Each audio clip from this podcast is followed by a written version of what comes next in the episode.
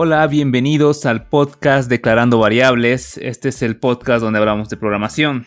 Y así como habíamos mencionado en anteriores episodios en los cuales fuimos, fuimos hablando acerca de los roadmaps de mobile y web, y, gracias a lo que comentaron en, los anteriores episodios, solicitaron hablar acerca de el roadmap de inteligencia artificial, de business intelligence, que esa es una rama que ha estado creciendo bastante por eso que este episodio lo vamos a enfocar a, ello, pero no me encuentro solo. Tengo una gran invitada, alguien eh, que tiene bastante experiencia en esta área y ella va a ser la que nos va a comentar acerca de eh, qué es lo que tenemos que aprender o qué es lo que deberíamos aprender este 2021.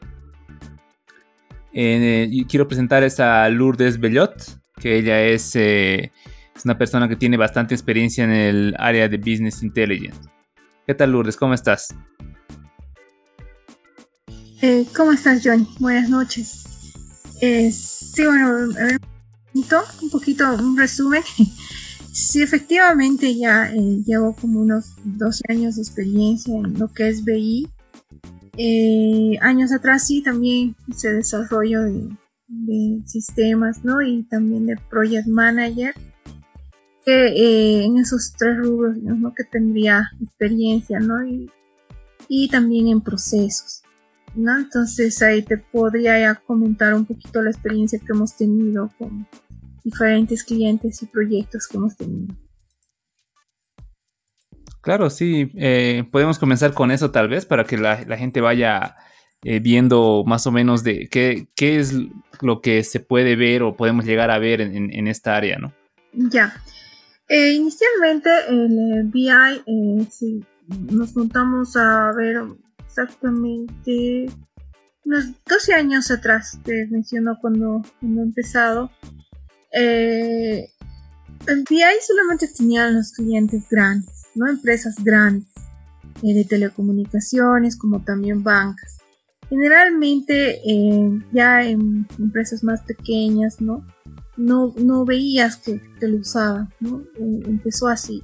E incluso se empezó con más escuchabas lo que eran las herramientas, por ejemplo, de SAT, ¿no? Business Object, eh, o MicroStrategy, o lo que es con los, ¿no? De IBM, ¿no? Entonces, esa era, eh, bueno, la, la, experiencia que ha habido.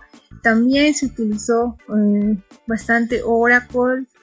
Y si hablamos un poquito, podemos también separar el tema de lo que es la transformación de la información, ¿no? que le llamamos ETLs, en sí es extracción, transformación y carga, que eso se separa un poquito las herramientas a lo que es la explotación. ¿no? Entonces, en ese entonces incluso las herramientas eran un poquito más difícil de manejarlas, entonces era o sí habían ya estas herramientas eran orientadas al, al usuario pero ya eh, para hacer dashboards dinámicos em, o para hacer ya el tema de la arquitectura, ¿no? De toda la carga de la información, estaba ya más, apuntaba más al área de sistema, ¿no? No es como ahora que las herramientas han cambiado bastante, ¿no? Es ya más, está orientado ya al usuario final de diferentes negocios, ¿no? Que puedan manejar ya ellos mismos la herramienta, ¿no? Ya más que todo en las áreas de sistemas se encargan de, la, de los ETLs, de la carga de información, de proveerles toda la información y ellos ya solamente ya utilizan eh, con las herramientas que te comento ahora, es fácil de usar eh, para cualquier usuario de negocio. ¿No? Entonces, esa, esa, podría ser la diferencia en este transcurso de tiempo. Igual las herramientas han cambiado un poco por el tema también de la, de la economía y de costos. Por ahora muchos, eh, muchos se, se oye del Power BI, más que Tableau. ¿no? Te puedo decir, Tableau sí también. Eh, hay muchos clientes de Bolivia que están con Tableau, pero sobre todo con Microsoft. ¿No? Microsoft Power BI o también la integración que es de Microsoft, las herramientas de Integration Service para la carga de información y también Análisis Service, ¿no? Que es para, para la creación de cubos MOLAP. Eso te, podría comentar, ¿no? Entonces ahora, eh, y sí, han podido ver ahí bastantes cursos, no solamente en Bolivia, ¿no? Ahora que, hay los cursos virtuales, eh, bastante, he visto harto curso, ¿no? Y poco a poco esto va a estar muy manejado, ¿no? Por, eh, los usuarios directamente. Sí, buenísimo. Y, vale la pena recalcar eso, ¿no? Que antes era muy complicado para una persona promedio tal vez manejar estos sistemas. Sin embargo, ahora eh, los, el software como tal ha, crecido y es bastante accesible para las personas. Entonces, con un simple... Eh, simplemente utilizando el mouse pueden empezar a administrarlo y empezar a utilizarlo, ¿no? Esto más que todo mencionarlo porque hay personas que quieren saltar a este mundo de BI, pero creen que necesitan un, background muy técnico, ¿no? un background de sistemas. Entonces es muy bueno eh, aclarar eso que, para ciertas cosas no va a ser necesario. Ahora, eh, cuénteme Lourdes, eh, ¿qué, herramienta utiliza usted y cuál es su preferida en su día a día? Yo la preferida, aunque ahorita te diré en Bolivia creo que son cuatro clientes, cuatro clientes o cinco que utilizan la de MicroStrategy. No, esta a mí me gusta. Uno eh, que en un tiempo atrás sí le hacían la competencia. ¿Por qué? Porque era más... Eh, mm, un poquito, te llevaba un poquito más de tiempo, ¿no? En manejar que las otras herramientas. Pero ahora, adaptándose a, los cambios que ha habido las otras herramientas, eh, ha avanzado muchísimo, ¿no? Ha avanzado, incluso tiene las eh, que es unas eh, pantallitas como mm, que, te, que cualquier navegador, ¿no? En cualquier sistema tengas, por ejemplo, te paras y te sale un, por ejemplo, eh, un nombre de cliente y te sale la información, ¿no? Los KPIs, indicadores, te puede salir eso. Entonces eso es muy interesante. Los mismos mails eh, para un cliente, digamos, con solamente, con solamente acercar tu mouse, ya puedes tener la información de cuál es, eh, qué segmentación tiene tu cliente, eh, cuánto, cuánto es el ingreso que aporta tu cliente, ¿no? en el último año, ¿no? Entonces, es realmente muy bueno. Sí, no he visto muchos usuarios, digamos, que, este, que están eh, tomando por esa selección por el tema costos, ¿no? Y además que también hay otras eh, herramientas, como te comentaba, que sí también tiene eh, muchas cosas, o sea, muchas funcionalidades, las mismas, y como decir que, mm, que dicen, eso es lo que quiero, digamos, y, y, bueno, digamos, para empezar, digamos, o sea, está bien, ¿no? Que también son muy buenas, ¿no? como te decía Microsoft, y si ahora, eh, no sé si pudiste ver el, cuadrante eh, de, este último año que sacaron, realmente Microsoft ha avanzado harto, ¿no? O sea, como se dice, ha tomado eh, ventaja, ¿no? A las otras herramientas. Sí, sí, está, muy bueno eso. Y eso está muy interesante, herramientas muy, muy interesantes. Y bien, continuando con este tema, Mm, como, como nos indicaba hace un momento, eh, este tema ha empezado a crecer bastante, por mismo, eh, las mismas herramientas han empezado a crecer, bastantes y tal vez los profesionales en sistemas se han orientado más en lo que era extracción de datos, eh, otros profesionales han dedicado, dedicado a lo que es tal vez diseñar lo que son los dashboards o, o entender, analizar lo que son los datos, otros en manejo de datos, ha habido un boom en lo que es la inteligencia artificial y han salido varias eh, profesiones relacionadas con esto, ¿no? Ahora podemos encontrar business intelligence, analistas de eh, data analysis, ingenieros de, de, inteligencia artificial, etcétera. Entonces, rápidamente podría indicarnos más o menos cuál es la diferencia entre todos ellos, porque siempre hay una confusión, ¿no? Tratan de agruparlo todo en uno solo, sabiendo, viendo que no es eh, lo mismo. Mm, claro. Eh, sí, exactamente. Em, no, ahora último, por ejemplo, también eh, está lo que es inteligencia artificial, eh, que más que todo es un complemento a lo que es BI, ¿no? Entonces, la inteligencia artificial también se puede hacer a partir de datos, o sea, no, no siempre relacionado de un data warehouse. O sea, muchas veces sí alimenta un data warehouse, ¿no? Una solución BI alimenta la data, ¿no? Pero también puede partir de, data, eh, de otra data, ¿no? Que, que, proveen incluso los sistemas transaccionales, ¿no? No siempre van relacionados.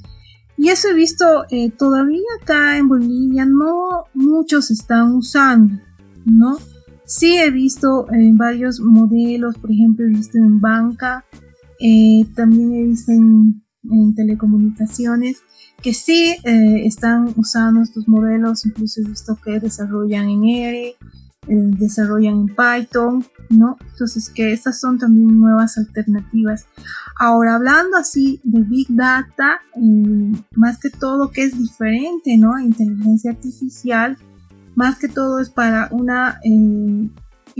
Lo que sí hemos tenido experiencia con Big Data es más que todo para el grande volumen de información, ¿no? Además, eh, que por ejemplo, si hablamos de Cloudera, también el costo, eh, si comparas el costo de las licencias, o sea, te sale eh, mucho más económico, ¿no? Manejar esta, entonces es una buena alternativa para almacenar ahí información masiva, ¿no? E incluso se pueden hacer ETLs eh, ahí mismo.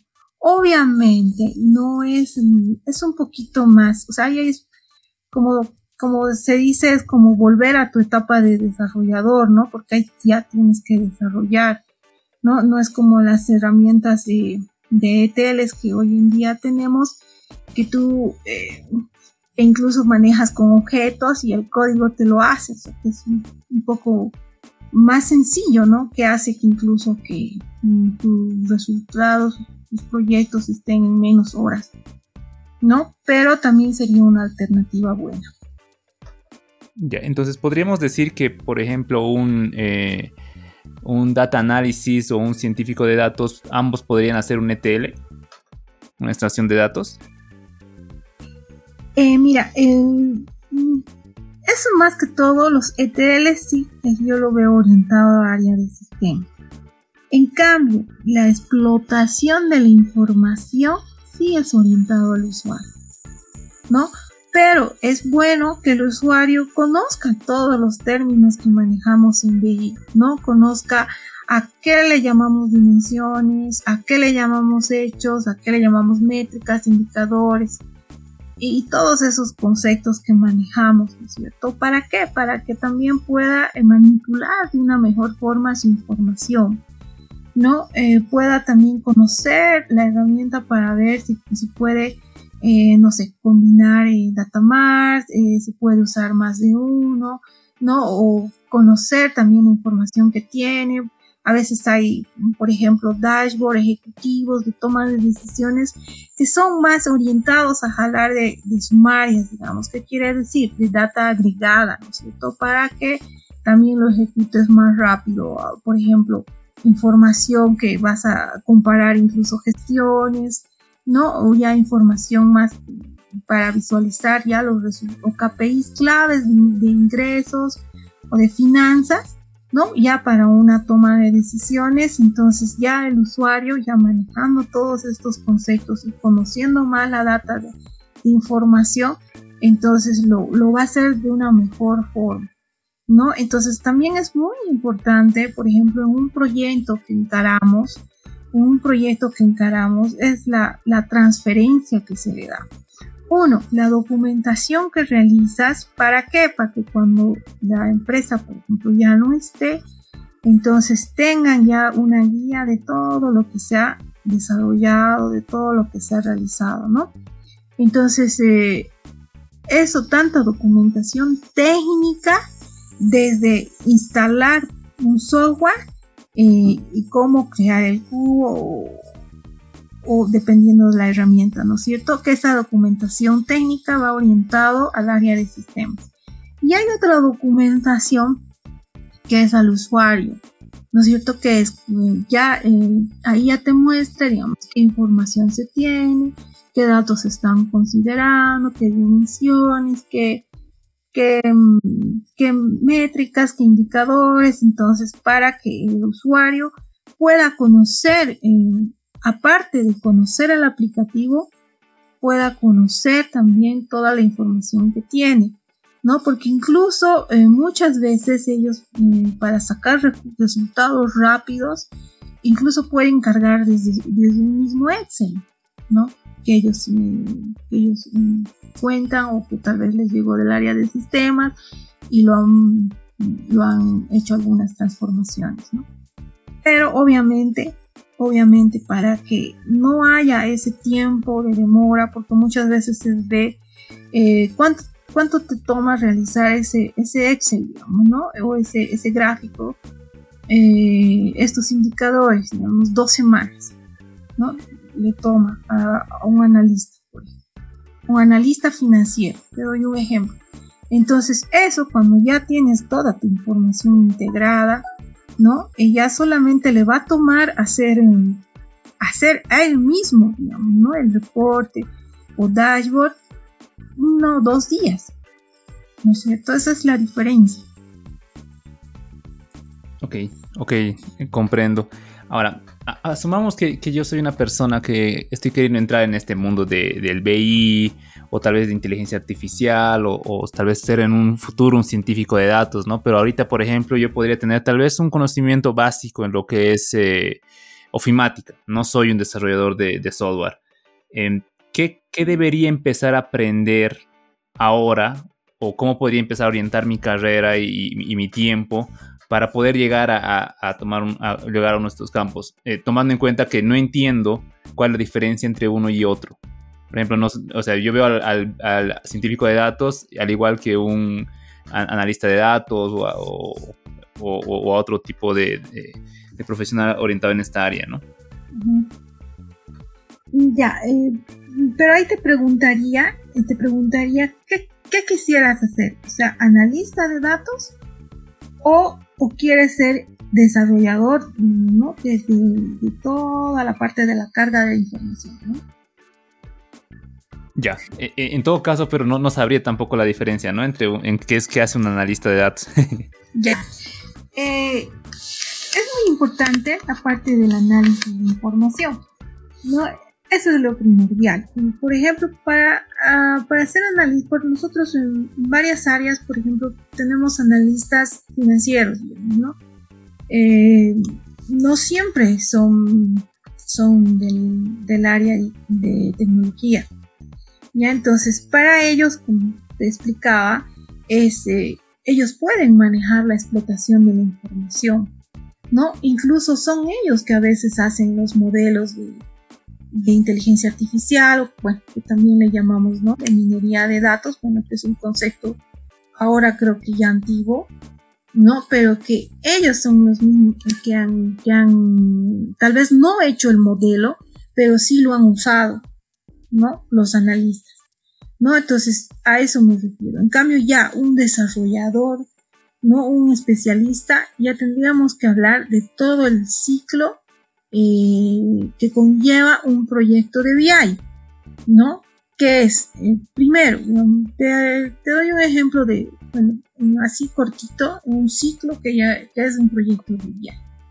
Implementar, por ejemplo, para un cliente así de cero.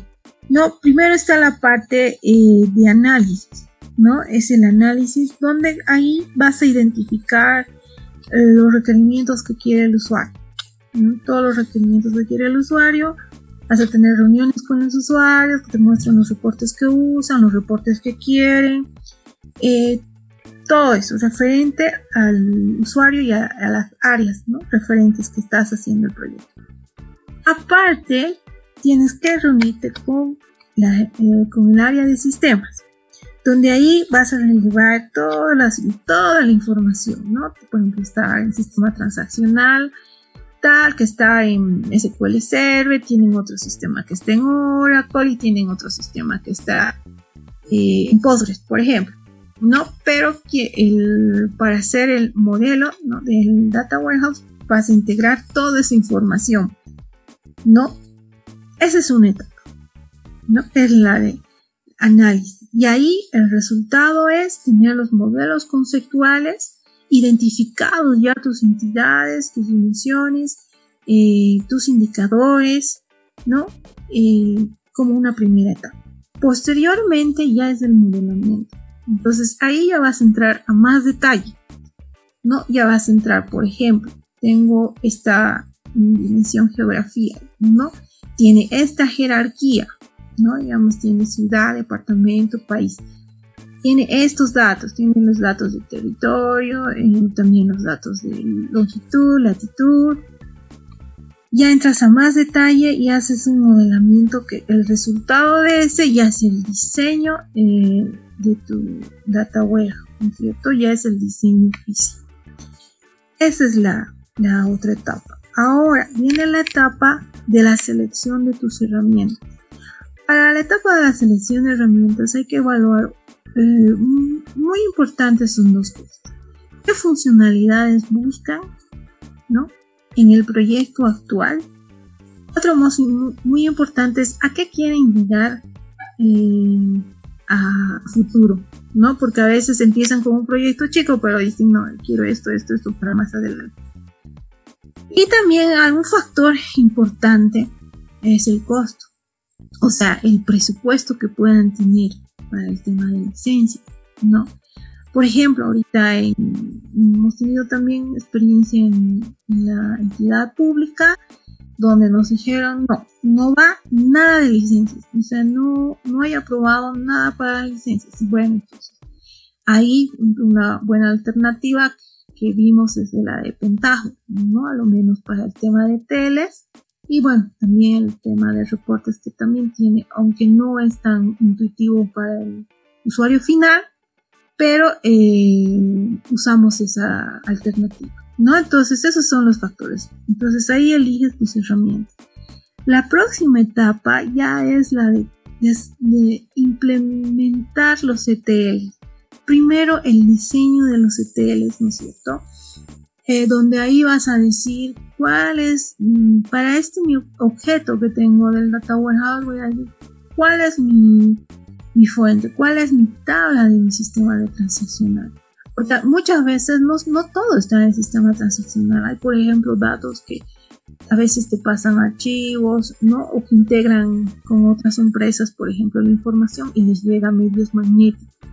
¿No? Entonces hay que analizar todo, todo eso, ¿no? O a veces incluso hemos visto, por ejemplo, mm, las metas. No lo tienen implementado en un aplicativo, pero sí ellos lo, a principios de años lo, lo registran en un Excel. Está bien, tiene un mismo formato, entonces se, lo, se procede con, con un desarrollo para la carga de de ese archivo. Entonces, es todo, toda esa etapa del diseño de tus ETL. Posteriormente, ya es el desarrollo en sí de tus ETL. ¿No? Y, si me preguntas, para eh, toda esa parte de los ETL, sí se apunta a un área de sistema. ¿Por qué? Porque lo va a hacer el desarrollo. Ahora hay herramientas que nos ayudan, ¿no? Que son es como se dice de diseño, ¿no? Eh, es, te lleva corto, más corto tiempo. Como hay, incluso puedes hacer tus ETLs con mismo código, ¿no? Incluso alguna oportunidad hemos hecho, por ejemplo, puro PLSQL, ¿no es cierto? Puro código, pero considerando todo, todos los pasos de los ETLs, ¿no es cierto? La carga, la carga de las tablas temporales, ¿no? Y el por qué también el de las tablas temporales que se usan, ¿no? y, eh, y, la carga al destino, que es al, al data warehouse, ¿no? Entonces, esa es toda la etapa. Entonces, hasta ahí te digo es ya todo más técnico, ¿ya? Eh, pero tiene que ir eh, paralelo al apoyo del área de negocio, ¿ya? a lo menos muy importante en la etapa, la primera, ¿no? Que es del análisis relevamiento. ¿Por qué? Porque ellos te van a decir qué necesitan, ellos, ellos te van a dar pautas de los reportes que tienen, ¿no? Entonces es clave, ¿no? Ir para, paralelo, incluso la información que, que vayas sacando, la documentación, no solo lo tiene que validar el área de, de sistemas, sino también el área de negocios. ¿Por qué? Porque ahí ya tropiezas con, si no lo valida el área de negocios, cuando ya le muestras los resultados, los dashboards, los reportes, pasa que ahí ya te tropiezas con que no era ese dato o era otra información o no era la fórmula correcta. ¿No es cierto? Entonces, por eso es importante eh, involucrar esa, al área de negocio desde, desde la primera etapa. ¿No? Ahora, ya luego que está la, información cargada en tu data warehouse, ahí ya le llamamos la explotación de la información. Entonces ahí ya no solamente hacen los sistemas, ¿no? Entonces ya cualquier área de negocio que lo puede realizar, ¿no? Y en diferentes herramientas, desde el Excel, ¿no? Que, que se usan las tablas dinámicas, ¿no? O y diferentes aplicativos que ya te había comentado. Entonces ahí voy a un resumen un poquito de un ciclo, ¿no? de un proyecto de, de inteligencia de negocios. Buenísimo, buenísimo. Y creo que ya con eso el panorama está bastante claro. Y, yo igual, bueno, recapitulando y un poquito aumentando lo que es el concepto del libro, que es básicamente, em, hay como ciertas fases, ¿no? Y cada uno puede introducirse en la fase en la cual, o especializarse en la fase en la cual eh, vea también sus habilidades y como, como indicaba Lourdes, ver también qué es lo que quiere hacer. Creo que lo importante es definir qué es lo que una persona quiere hacer, el objetivo, y una vez con el objetivo claro ya va a poder orientarse a ese, a ese punto. Por ejemplo, podemos ver, eh, como indicaba Lourdes, el tema del análisis, comenzar con un análisis, ver los requisitos, qué es lo que se va a querer, un poco del, diseño que lleva un poquito de la parte técnica. Seguramente muchos que han trabajado con software han podido ver esta parte que es el análisis o el diseño de un software. Eh, es muy parecido. De igual manera, eh, eh, ya va con lo que es el modelado, ver temas de presupuestos, y ahí entra lo que, eh, lo que era los CTLs, ¿no? la implementación como tal. Entonces, en estos puntos sí se, se requiere conocimientos en programación, más que todo SQL, tal vez utilizar lenguaje de programación orientado a objetos, conocer cómo se estructuran los datos, el control de versiones, lenguajes de programación, por ejemplo, Python, etcétera, ¿no? Y ya escalando un poquito más arriba, entonces ya podemos ver el tema de, negocio, ¿no? De manejar los datos de igual manera, lo que se llama el data collection o el data wrangling, que es eh, manejo y, y limpiar los datos para que puedan ser utilizados para una capa superior. Y seguimos subiendo, donde ya se pasa a lo que es eh, trabajar con las plataformas, ¿no? Con, estos, con estas aplicaciones que, como Power BI, también con Excel podría ser, con Tableau, eh, Jupyter Notebook, que son algunas de las plataformas que, ah, eh, aplicaciones que existen para, para esto e ir creando dashboards o ir, ir mapeando todo esto, ¿no? Entender que a este punto ya tenemos los datos extraídos de una fuente de datos, entonces ya aquí los datos van a estar un poquito más limpios, solamente para organizarlos y que no es una tarea tampoco sencilla, ¿no? También eh, requiere su, tiene su cierto nivel de, conocimiento, ¿no? Y luego ya más una, una, capa superior ya sería la parte del negocio, ¿no? La, la, cual ya es entender esos datos. Esos datos se van a presentar de cierta forma, entonces hay que entenderlos, analizarlos y poder explotarlos de manera correcta. Entonces creo que sí, con eso cubrimos gran parte de, de, estos puntos, ¿no? Ya cualquier persona que quiera entrar en esta área tiene que ver dónde quiere trabajar, conocer sus habilidades. Si alguien no sabe de programación, entonces tal vez la parte de, las primeras fases, por ejemplo, de ETL, le cuesten un poquito más si es que quiere entrar por ese lado, ¿no? Em, sin embargo, eh, no es que no lo pueda hacer, también lo pueden hacer, ¿no? O alguien que trabaja en, en con con datos, con base de datos, si quiere irse a la parte de negocio, igual lo podría hacer. Ahora, eh, ¿usted cree, Lourdes, que es necesario eh, saber matemáticas para esto? Creo que es algo que, que siempre asusta a las personas que quieren entrar a esta área. Sabes que eh, más que todo para inteligencia artificial, sí.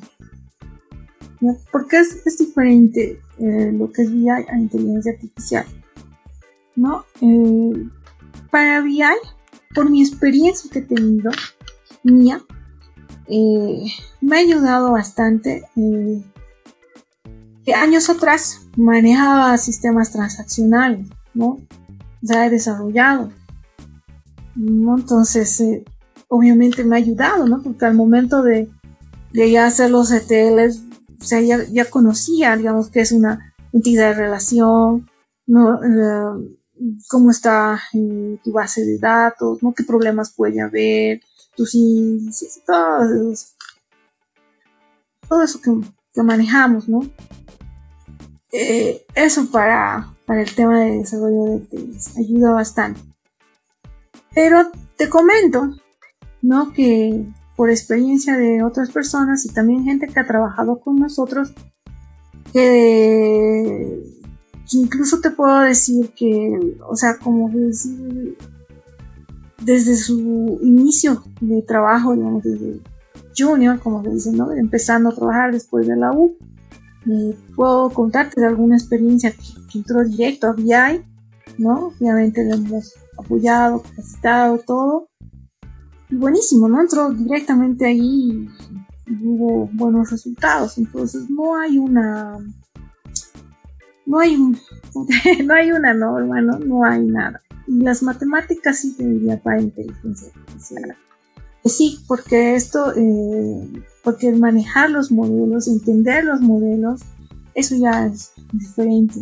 Sí, sí, eso, es correcto, ¿no? Eh, no se van a necesitar matemáticas en, gran nivel para esto.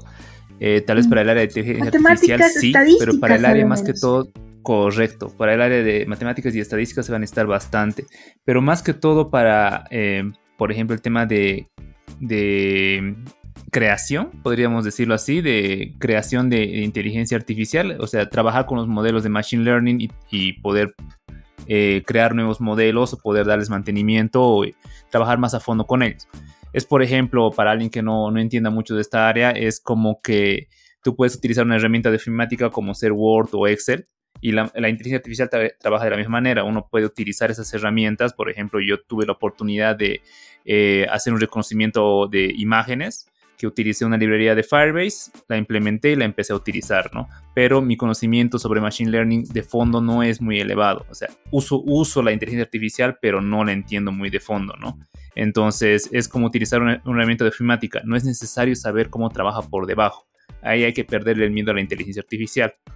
Y si alguien quiere eh, ir y, empezar a indagar en ese tema de inteligencia artificial, entonces van a necesitar lo que es eh, conocer lo tipo de algoritmos de inteligencia artificial, conocer lo que es, bueno, es machine learning, deep learning, ir conociendo la diferencia que son los, las herramientas que se utilizan y, bueno, estadística, y, eh, como, como mencionaba Lourdes, ¿no? Entonces aquí ahí está la diferencia, ¿no? desde cualquier rama ahorita se puede aplicar inteligencia artificial y se puede utilizar inteligencia artificial, pero eso no quiere decir que, que para utilizar algo de inteligencia artificial necesitas saber matemáticas, ¿no? O estadística. Muy bien. Em, mm, sí, porque también, eh, por ejemplo, hay el... Sí. Eh, por ejemplo, hay una herramienta eh, de IBM, el SPS módulo, entonces eh, te lo hace, ¿no? Te lo hace. Entonces tú le pasas los parámetros, escoges el, modelo. Pero sí es muy importante. Digamos que eso te puedo decir que es más sencillo programar todo, ¿no? Pero eh, es bueno tener los conocimientos estadísticos, ¿no? ¿Por qué? Porque así tú vas a entender mejor los resultados de ese modelo, ¿no? Es, por eso, ¿no? Porque sí hay herramientas que, eh, que te facilitan, digamos, el, tema de la programación. Pero obviamente también tiene eh, su costo, ¿no? Sí, correcto, correcto. Eh, muy bien, Lourdes, creo que hemos cubierto este tema de, de Business Intelligence y, y bueno, inteligencia artificial igual lo hemos mencionado. Creo que con eso quedaría claro qué es lo que eh, uno tiene que aprender, qué, pasos puede seguir. Y bueno, para terminar ya hacerle algunas preguntas que solemos hacer a todos los entrevistados que vienen a, este podcast, que son un poquito preguntas generales, ¿no? Em, no sé si nos puedes, eh, si usted considera que en este punto que hemos hablado tanto de, eh, por ejemplo, de Business Intelligence, hemos hablado de, hay muchos niveles, ¿usted considera que es mejor especializarse o conocer de todo un poco? Mm, dependiendo que, a qué apuntas, ¿no? Porque el área de negocio no, no creo que para el área de sistemas, ¿me dirías? Mm, sí, sí, podría ser. Eh, claro, ahí se recomienda a lo menos eh, mm, conocer todo un, todo un ciclo, digamos, de BI para un área técnica. Eh, porque normalmente, ya es lo que me comentabas el otro día, ¿no? Si buscábamos gente, porque no hay, ¿no? A veces, o sea, no hay. O los que hay ya están bien ubicados, ¿no? O sea, o, ya están con trabajo, ¿no? Entonces, eh, eso sí, ¿no? para todo el, tema de, como se dice, de todo el ciclo de VI. Y ya orientado a áreas de negocio, y, ya es más que todo el tema de explotación, y lo que te comentaba, ¿no? Que hay bastante infinidad de, aplicativos, ¿no? Y también hay cursos de, indicadores KPI, Entonces, eh, sería orientado a la parte de negocio. Buenísimo. Em, la siguiente pregunta sería, si usted pudiera pedir algo a las grandes empresas de software, por ejemplo, hablamos de Microsoft o algunas de las otras empresas que están ofreciendo eh, aplicaciones o servicios para que mejoren o aumentaran algo, ya sea un servicio más o mejoren algo, ¿qué sería lo que les pediría? Em, bueno, alguna vez he, registrado algunos casos de algunos bugs que ha habido. de algunos bugs porque digamos que no no que no está no que daba, o sea que era problema del aplicativo digamos no de tu creación he tenido oportunidad digamos, de registrar en el soporte digamos ¿no? sugerir alguna solución de algún bug que, realice alguna vez por ejemplo que hemos utilizado algunos semáforos y no daba correctamente indicador que, o que le registrabas.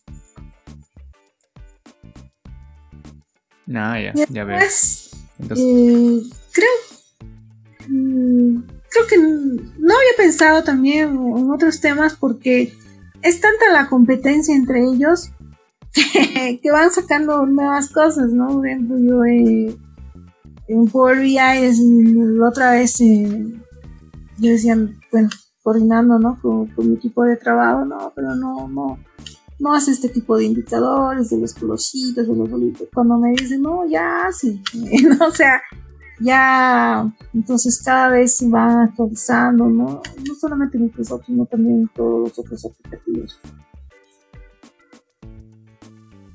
Ah, buenísimo, buenísimo. Y como última pregunta, eh, ¿qué hobbies tiene fuera de, de esta área del BI? ¿Qué es lo que hace Lourdes fuera del, de ser una experta en Business Intelligence?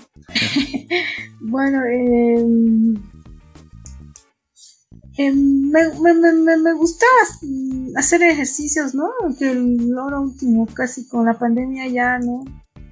Pero sí ayuda bastante, ¿no? Porque eh, generalmente el, el, área de sistemas, no sé si general, pero a veces estás tanto tiempo en la máquina, ¿no? en reuniones y demás que hay que tratar de despejar la mente, ¿no? Y a mí me ayudaba, digamos, no hacer ejercicio siquiera interdiario, digamos, bueno, la verdad que diario no podía.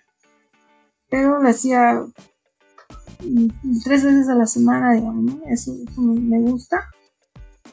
Eh, por la pandemia ahora lo he cancelado.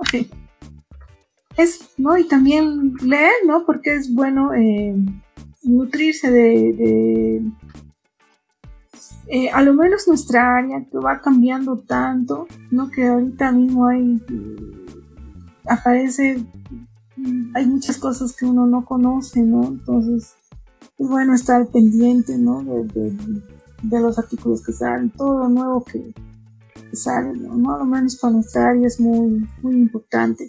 Eh, y ahora tenemos también la facilidad de los cursos, ¿no? Que hay, eh, que ya no son como antes, que tenías que pagar, ¿no? Incluso ahora hay cursos que ya son más accesibles, ¿no? Más económicos, ¿no?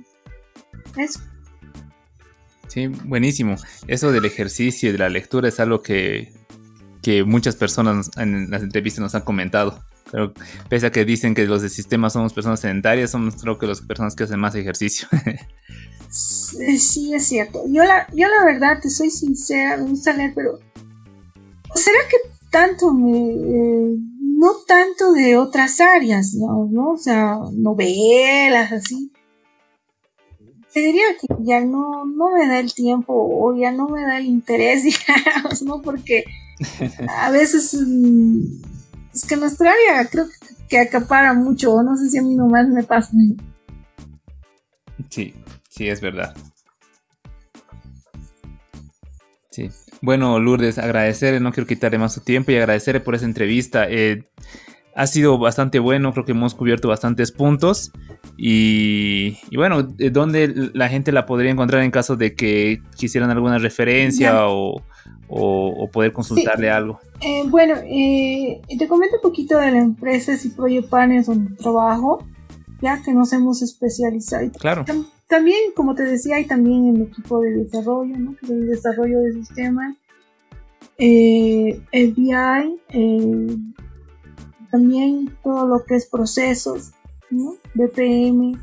Entonces, eh, ahí es el Project Partner y también hay gente especializada, digamos, ¿no? En determinados aplicativos, ¿no?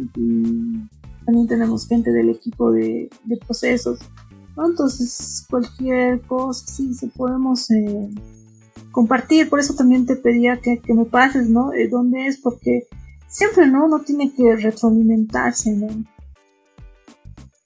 Sí. eso, es, muy bueno. ¿Cuál es el nombre de, la empresa? Y Project Partners. Y Project Partners. Perfecto, entonces ahí en la web eh, les pueden encontrar, ¿no? Sí, eh, hay en, la web y hay, hay, la página. Buenísimo. Buenísimo, Lourdes, eh, gracias. Muchas gracias por, por toda esta información valiosa que nos ha otorgado. Y bueno, ya nos reunimos para futuras, eh, para futuras charlas sobre estos temas. Claro, claro, Johnny. Cualquier cosa estamos coordinando, ¿no? atentos a cualquier, Listo, Lourdes. Listo, muchas gracias, hasta la próxima. Espero este episodio te haya servido para comprender un poco más acerca de la inteligencia artificial y del business intelligence. Recuerda que puedes seguir la página Declarando Variables en Facebook e Instagram y comentarme qué te pareció el episodio. Puedes escuchar este podcast en Spotify, Apple Podcasts, Google Podcasts o en la plataforma de podcast de tu preferencia. Mi nombre es Johnny Ventiades y conmigo nos vemos la siguiente semana. Thank you.